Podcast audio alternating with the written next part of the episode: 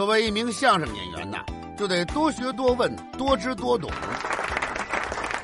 在一个春天的清晨，小雨打在地上，扬起微尘，一片又一片的客舍，青青柳树的嫩芽吐出了新。嘿，柳树的嫩芽吐出了新。这个二郎神呐，就捣啊捣啊，就捣出了一只小猪来，全身粉粉的，鼻子长得就跟吹风机似的。怎么小猪佩奇又出来了？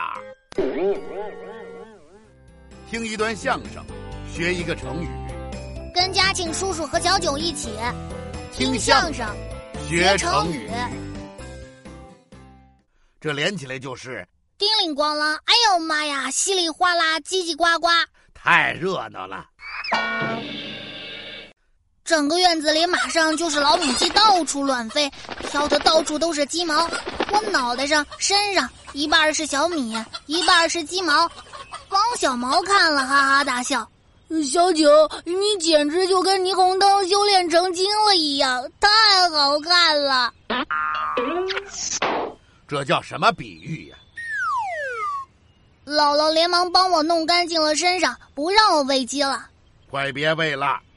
我这刚安静下来，王小毛拿着一把大扫帚就喊：“姥姥，我帮你扫院子吧。”姥姥还没来得及拦他呢，王小毛就抡起大扫帚，哗啦哗啦的扫开了。他扫的干净啊！他抡起扫帚来，左一下，右一下，前一下，后一下，没一会儿，整个院子里的土全让他给扬起来了。院子里是飞沙走石，全都看不见人了。这不纯粹是瞎捣乱吗？姥姥连忙喊：“别扫了，别扫了！”王小毛一边抡着，一边答应着：“没事儿，姥姥，我能抡得动。”嗨，谁说你抡不动了？这时候，那几只老母鸡又被搅和的到处乱飞，一边飞一边叽叽呱呱的叫着：“咕咕咕咕咕咕咕，咕咕咕咕咕咕咕，快让这傻小子停下来吧，我们都快被玩死了！”好嘛，这几只鸡简直就是水深火热呀！后来，姥姥抢过了王小毛的扫帚，才总算是停了下来，可算清静一会儿啊。到了傍晚，吃完了晚饭，我跟王小毛商量，咱们在姥姥家住着，也不会跟姥姥干活，净瞎帮忙，咱们怎么才能好好的感谢姥姥呢？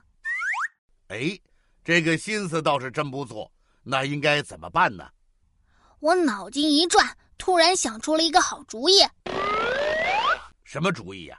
我们开个演唱会吧！我会唱歌，王小毛还和他爷爷学过唱戏呢。啊！又上这儿唱来了。我跟姥姥说：“姥姥，我和王小毛都是我们那儿的演唱高手。王小毛从小就跟着爷爷学唱戏，唱的可好了。我是我们小区著名的歌手，我的歌声可是赢得了所有邻居们的强烈反响啊！”快别提这强烈反响了，姥姥怎么说呀？哟，这可太好了。我们这个村子太偏了，很久没有人来唱过戏了。你们要给我们唱歌，我太高兴了。你们等一下，等一下。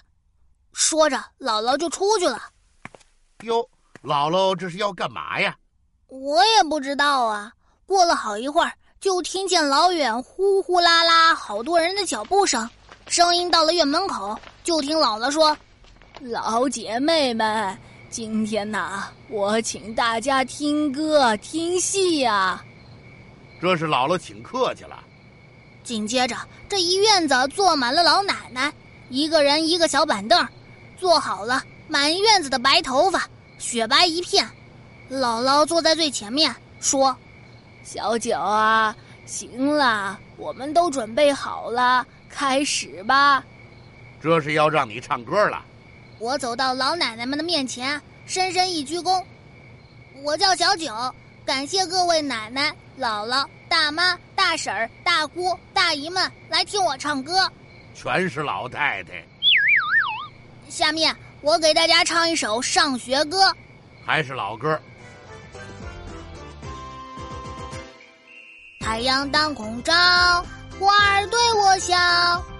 小鸟说：“早早早，你为什么唱歌这么好？”又到这儿了。因为我不跑调，因为我唱得好，因为我的嗓子就是赛过百灵鸟。因为我不跑调，因为我唱得好。快歇会儿吧！哎呀，这姥姥们愣能受得了啊！我还没唱一半呢，姥姥就把我拦住了。哎呀，小九啊，快停下来吧！你这歌声太有穿透力了，实在太强大了。我说：“姥姥，我的歌声不好听吗？”姥姥怎么说呀？好听不好听，我是没听出来。我就是发现你唱歌啊，方言上就往下直掉土啊。好嘛，这穿透力也太强大了吧！那些鸡上蹿下跳的，鸡窝都快塌了。这些鸡太惨了。这时候，我看见那些鸡一边跳一边叫，那意思好像是在说：“咕咕咕咕咕咕咕，快别唱了！从你到了这里之后，我们就一直在水深火热里没出去过呀！”咕咕咕咕咕咕咕。嚯，这些鸡都急了。看来我的歌声大家是不太能接受啊！你刚看出来呀？那没关系，我们还有王小毛呢。王小毛管什么用啊？王小毛可是我们小区著名的戏曲演唱家呀。是吗？他从小跟他爷爷学习戏曲，可以说是我们小区的戏曲小神童啊。真的吗？那可不。他爷爷看电视听戏曲的时候，他都在旁边跟着学呢。他都会什么戏呀？那会的可多了。都有什么呀？孙悟空三打诸葛亮。孙悟空跟诸葛亮打到一块儿去了。呃，这这个鲁智深偷吃人参果。鲁智深愣去了武装观了。呃呃，张飞拳打白娘子。